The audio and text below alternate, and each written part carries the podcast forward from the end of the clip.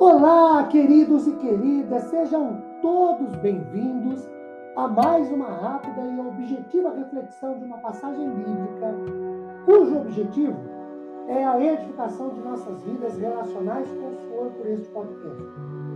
Meu nome é Ricardo Bresciani, eu sou pastor da Igreja Presbiteriana Filadélfia de Araraquara, situada na Avenida Doutor Leite de Moraes, 521, na Vila Xavier. É uma satisfação expor a vocês um trecho da palavra do Senhor neste dia.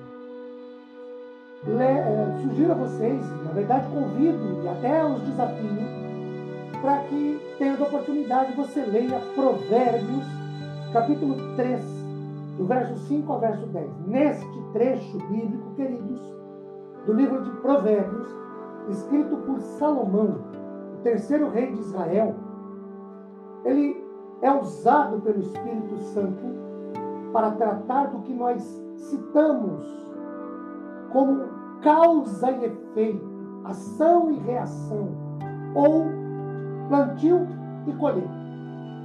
Vamos às situações. Causas ou ações ou plantios.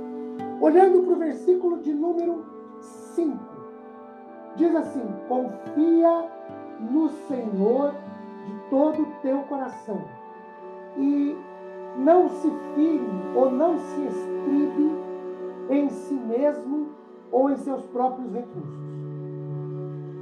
Segunda causa, ação ou reação, versículo 6. Reconheça Deus em tudo na sua vida. Terceira causa, ação ou plantio, verso 7. Não sejas sábio por si mesmo. Tema a Deus, se desvie do mal, do erro. A quarta ação ou causa ou plantio, verso 9. Honre ao Senhor com o que você tem, conforme o primeiro fruto do seu plantio. Muito bem, essas são causas, ações ou plantios. Agora, observemos os efeitos, ou as reações, ou as colheitas. Primeiro, quando eu reconheço Deus em tudo e na minha vida ele me faz acertar e não errar de acordo com o verso número 6. Ele endireitará as tuas veredas. Segundo, não ser sábio e pôr em mim mesmo, ou não me achar o cara, ou o bambambam, bam, bam, por temer ou respeitar a Deus e me e me apartar, me separar do mal, do erro, esses comportamentos me trarão saúde física, emocional e espiritual. Verso 8 diz: Será isto saúde para o teu corpo, refrigério para os teus ossos. O refrigério no sentido de renovação. Eles, esses meus ossos não se quebrarão, antes me deixarão por inteiro.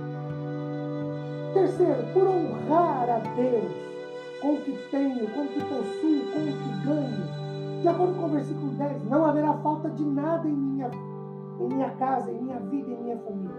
Ou seja, eu tenho ações, comportamentos para com Deus e Ele tem contrapartidas, benefícios, resultados para comigo. Quando eu planto na obra de Deus, quando eu planto através de orações, através de serviço a Deus, de confiança no Senhor, eu tenho como colheita a graça de Deus, a bênção de Deus, o poder de Deus sendo derramado sobre a minha vida. Quando eu tenho como causa produzir vida temor ao Senhor, de respeito à Sua palavra, eu tenho como consequência consolo, conforto, paz no Espírito. Meus queridos, que Deus nos abençoe grandemente, derramando sobre nossas vidas e famílias Sua imensa graça e misericórdia, após ouvirmos essa rápida, mas objetiva exposição de Sua palavra. Amém, queridos.